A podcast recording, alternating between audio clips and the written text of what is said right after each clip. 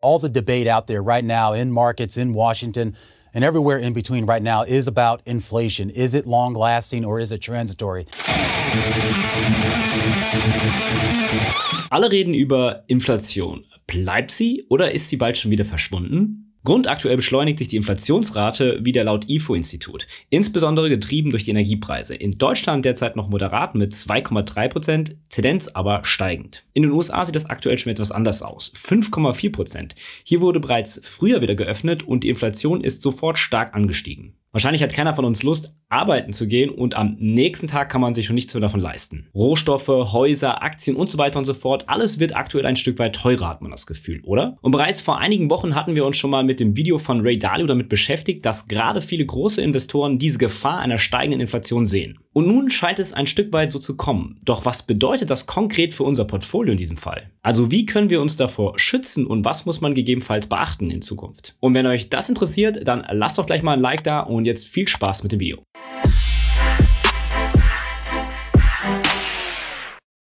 Doch was bedeutet Inflation jetzt konkret? Gerade die Sektoren, die von der Pandemie sehr stark getroffen wurden, haben zu steigenden Verbraucherpreisen geführt. Kurz gesagt, das Fallen der Kaufkraft meines und deines Euro ein Euro kauft dir und mir heute weniger als gestern. Und wir können uns also weniger für den gleichen Euro leisten. Wir wollen natürlich alle nicht, dass das passiert, aber es ist sogar gewollt. Wie krass das Ganze ausfallen kann, sehen wir zum Beispiel an einer Beispielrechnung von McDonald's. Wir haben eine Preisliste von 2017 gefunden, wo der Big Mac gerade mal in Anführungszeichen 3,99 Euro gekostet hat. Zum Vergleich, wenn man jetzt mal in die App aktuell reinguckt, dann kostet der Big Mac 4,59 Euro, also 60 Cent mehr. Hört sich jetzt gar nicht so viel an, aber wenn wir jetzt mal prozentual schauen, dann ist das Ganze sage und schreibe 13% in vier Jahren. Und jetzt kannst du mal überlegen, hast du mindestens 13% mehr Gehalt bekommen in den letzten vier Jahren? Falls ja, Glückwunsch, doch den meisten wird es wahrscheinlich nicht so gegangen sein. Das Problem, warum viele Menschen diesen Fakt ignorieren, ist, dass der Effekt für uns indirekt nur sichtbar ist. Wenn wir zum Beispiel 1000 Euro auf dem Konto haben, steht auch noch in in zehn Jahren 1000 Euro da. Also man hat immer noch diese 1000 Euro als Besitz. Aber das Problem ist, man kann sich weniger Waren davon leisten. Bei angenommen 2% nämlich, die geplant sind, in zehn Jahren wäre die Kaufkraft nur noch 820 Euro. Dabei muss man aber jetzt wissen, dass Inflation nicht gleich Inflation bedeutet, beziehungsweise es gibt verschiedene Formen und Abstufungen der Inflation. Alle haben sie doch das gemeinsam, dass sie sozusagen die Entwertung des Geldes bedeuten. Wir schauen uns jetzt mal die wichtigsten an, damit wir diese in der Zukunft kennen und wissen. Nummer eins wäre da die Nachfrageinflation. Also die Nachfrageinflation ist der klassische Fall von Inflation. Dabei steigt die Nachfrage nach einem Produkt beziehungsweise allen Produkten an, wobei das Angebot nicht entsprechend schnell genug wachsen kann. Wir haben zum Beispiel bei Home-Produkten wie Konsolen gesehen, dass während der Pandemie diese teilweise kaum lieferbar waren. Das wäre so ein Realbeispiel. Das zweite wäre die Angebotsinflation. Also gestiegene Rohstoffkosten werden an den Konsumenten weitergegeben. Diese steigen also, steigen die Kosten. Die Konsumenten wollen deshalb höhere Gehälter, die Kosten steigen in der Produktion und die Preise auch. Ein Zirkel. Ja, das dritte wäre die Geldmengeninflation. Also es wird mehr Geld gedruckt und ausgegeben, also haben die Leute indirekt mehr Geld zur Verfügung und können sich davon mehr kaufen. Aber das Problem ist, es gibt immer nur noch die gleich vielen Waren. Also der Apfel, der vorher 1 Euro gekostet hat, wird dann wahrscheinlich 2 Euro kosten, weil es einfach mehr Geld zur Verfügung gibt. Und das ist sozusagen ein Problem. Ja, und folgende Grafik zeigt sehr schön, was das Problem zum Beispiel gerade in den USA ist. 20% des Geldes wurden dort sozusagen ausgegeben bzw. gedruckt. Deswegen sieht es auch gerade so beeindruckend in dieser Grafik aus. Man sieht nämlich genau, wann sozusagen die Notenbanken die Geldpressen angeworfen haben. Und das war, was die Leute ein Stück weit befürchtet haben. Ja, die Folge davon kann natürlich eine Hyperinflation sein. Also, dass das Vertrauen in die Währung wie zum Beispiel Dollar oder Euro immer weiter sinkt und sich alternative Währungs- und Tauschmittel sozusagen bilden. Allen voran ganz klassisch, wie man es von früher kennt, Tabak, aber auch Gold, Bitcoin und so weiter und so fort. Genau dieses Problem haben wir auch erst vergangenen Jahren gesehen, zum Beispiel in Venezuela. In Venezuela zum Beispiel liegt die Inflation seit 2017 bei mehreren tausend Prozent. Das Geld ist also so wenig wert, dass aus den Scheinen bereits Taschen und andere Dinge gemacht werden. Das ist natürlich eine große Sorge, wenn es um das Thema Inflation geht. Und auch wir in Deutschland hatten schon nach dem Ersten Weltkrieg ein solches Problem. 1920 kostete zum Beispiel ein Laib Brot 160 Mark.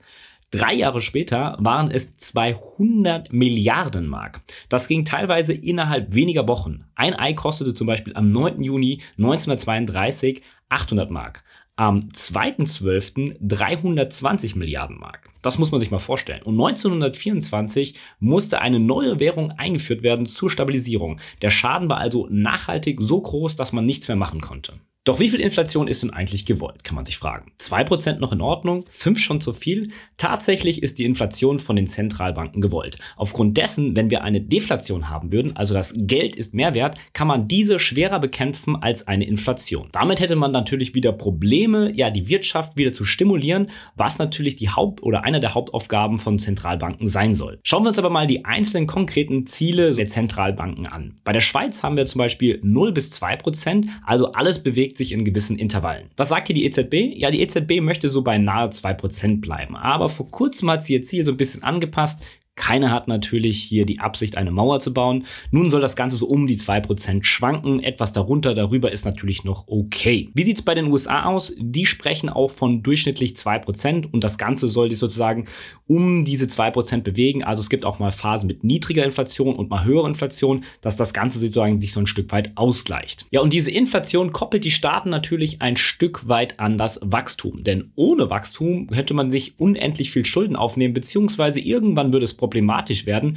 Denn ich glaube, auch keine Kneipe würde dich immer anschreiben lassen, wenn du immer sagst, nö, hab jetzt keine Lust zu zahlen. Also das ist natürlich ein großes Problem. Nun stellt sich die Frage, wie wird die Inflation denn überhaupt gemessen? Und hier gibt es den sogenannten Verbraucherindex. Im Prinzip ist das ein Korb an Waren, der beschreibt, was das Leben in dem jeweiligen Land oder der Gesellschaft durchschnittlich kostet. Der Korb besteht also aus Alltagswaren wie Nahrungsmittel, Waschmittel und so weiter und so fort, langlebrige Produkte wie zum Beispiel Auto, Haushaltsgeräte, aber auch Kleidung gehören dazu und natürlich auch Dienstleistungen wie Versicherung, Friseur und so weiter und so fort. Jetzt fällt wahrscheinlich auch sehr schnell auf, dass der Warenkorb nicht oder für alle gleich ist, beziehungsweise nicht für alle passt.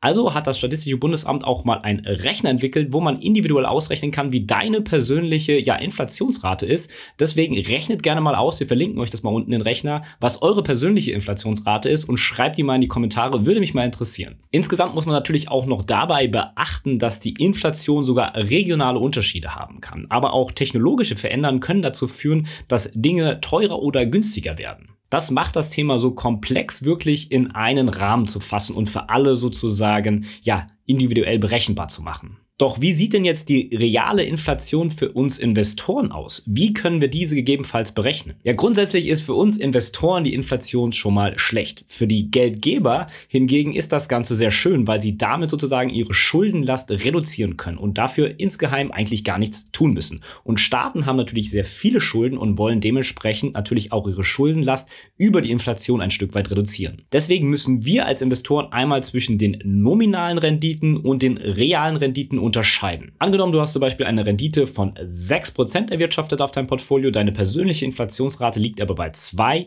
macht summa summarum 4% vor Steuern pro Jahr. Ja, das siehst du wahrscheinlich auch, wenn man viel Geld auf dem Tagesgeldkonto rumliegen hat, bei derzeit 0,0001%, falls es da überhaupt noch was gibt oder im Fall der Fälle sogar Strafzinsen, machst du also Jahr für Jahr einen Realverlust durch die gewollte Inflation. Cash is trash. Was man in solchen Phasen natürlich haben möchte, sind natürlich Sachwerte oder Instrumente, die sozusagen von der Inflation ein Stück weit geschützt sind oder Absicherungsmechanismen haben. Da hat man zum Beispiel als eins inflationsgeschützte Anleihen, wo man sehen kann, dass die auch jetzt gerade sehr schön angezogen sind. Das sind natürlich aber keine Renditebooster für das Portfolio, sondern sollen das Portfolio nur für eine steigende Inflation absichern und das, wenn man in der Zukunft annimmt, natürlich ein interessantes Vehikel wäre. Aber natürlich auch allen voran der Klassiker. Gold wird hier immer wieder genannt oder gegebenenfalls für den ein oder anderen Bitcoin, wenn er an den Trend denn glaubt, könnten interessant sein, sich ins Portfolio zu holen. Ja, aber was machen die großen Investoren wie Bill Gates oder Warren Buffett? Die kaufen aktuell ordentlich Farmland, also harte Assets, mit denen sie sich sozusagen gegen eine steigende Inflation absichern wollen. Auch Michael Burry, bekannt aus dem Film Big Short, investiert aktuell in alternative Assets. I believe that agricultural land, productive agricultural land with water on site is will be very valuable in the future. And I've put a good amount of money into that. I'm investing in alternative investments as well as stocks. Auch wenn das Ganze noch ein Stück weit umstritten ist bei den Meinungen vieler Experten, können natürlich auch REITs interessant sein, auch wenn man sich keine eigene Immobilie leisten kann. Insgesamt ist natürlich auch das Ziel, ein möglichst unkorreliertes Portfolio zu haben.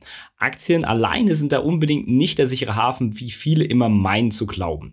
Mit steigender Inflation ging es auch mal abwärts am Markt in der Vergangenheit. Mit steigender Inflation gehört man also am Aktienmarkt nicht automatisch zum Gewinnern. Gerade in den 70ern und 80ern, als die Inflation sehr stark angestiegen ist, sind Aktien abgesagt. Dies ist bei den aktuellen hohen Bewertungen im Aktienmarkt natürlich wieder eine betreibende Gefahr. Ja, der Blick in die Glaskugel ist natürlich immer schwierig und keiner wird den Markt perfekt voraussagen können. Aber was sagt denn unser aller Liebling Warren Buffett in Bezug auf Inflation, wie er das Ganze so ein Stück weit angeht? Das sind nämlich drei Punkte, die er uns mit an die Hand gibt. Punkt eins da wäre Cash produzierende Unternehmen, also profitable Unternehmen. Das zweite wären Unternehmen, die leicht Preise erhöhen können mit der Inflation. Wie Warren Buffett Lieblingsaktie es Coca-Cola seit Jahren auch schon tut. Und das dritte, Unternehmen zu kaufen, die in der Lage sind, Absatzsteigerung zu erreichen, ohne dafür massiv Kapital zu benötigen. So kann man also von steigenden Kursen laut Warren Buffett auch in Inflationszeiten profitieren. Ja, oder jetzt mal ein Beispiel aus der Realität aktuell. Der ein oder andere wird vielleicht in letzter Zeit einen Mietwagen gebucht haben oder steht davor und ist aufgefallen, dass wahrscheinlich die Preise sehr stark angestiegen sind. Natürlich hat die Corona-Krise auch damit zu tun. Flotten wurden reduziert, aber auch jetzt eine erhöhte Nachfrage führen dazu, dass die Preise sehr stark angezogen sind. Hier kann man also in den nächsten Monaten wahrscheinlich steigende Umsätze bei den Anbietern feststellen. Insgesamt steigen die Preise aber nicht in allen Bereichen gleichmäßig. Es gibt nämlich auch Bereiche, wo wiederum die Preise rückläufig waren in der Vergangenheit. Doch am Ende, wie soll man mit der ganzen Thematik Inflation denn umgehen? Also als allererstes natürlich keine Panik. Gerade in der Finanzindustrie oder in vielen Bereichen wird die Inflation als der Schrecken der Schrecken überhaupt genutzt, was aber definitiv nicht der Fall ist. Die Zentralbanken, aber auch die Deutsche Bank gehen davon aus, dass sich das Ganze in den nächsten Jahren wieder normalisieren wird. Natürlich immer mit dem Hinweis, dass sie natürlich auch nicht in die Zukunft schauen können. Trotzdem kann natürlich Vorsichtigkeit nie schaden bzw. proaktiv sein, denn auch Experten sind mit der Lage etwas verunsichert, was als nächstes kommen könnte. Ein breit Portfolio hat am Ende jedoch nie geschadet. Du bist gerade im Flow und konntest etwas mitnehmen. Wieso dann nicht den Podcast mit deinen Freunden und Familie teilen? Am Ende sind sie dir sicher dankbar, dass du ihnen helfen konntest.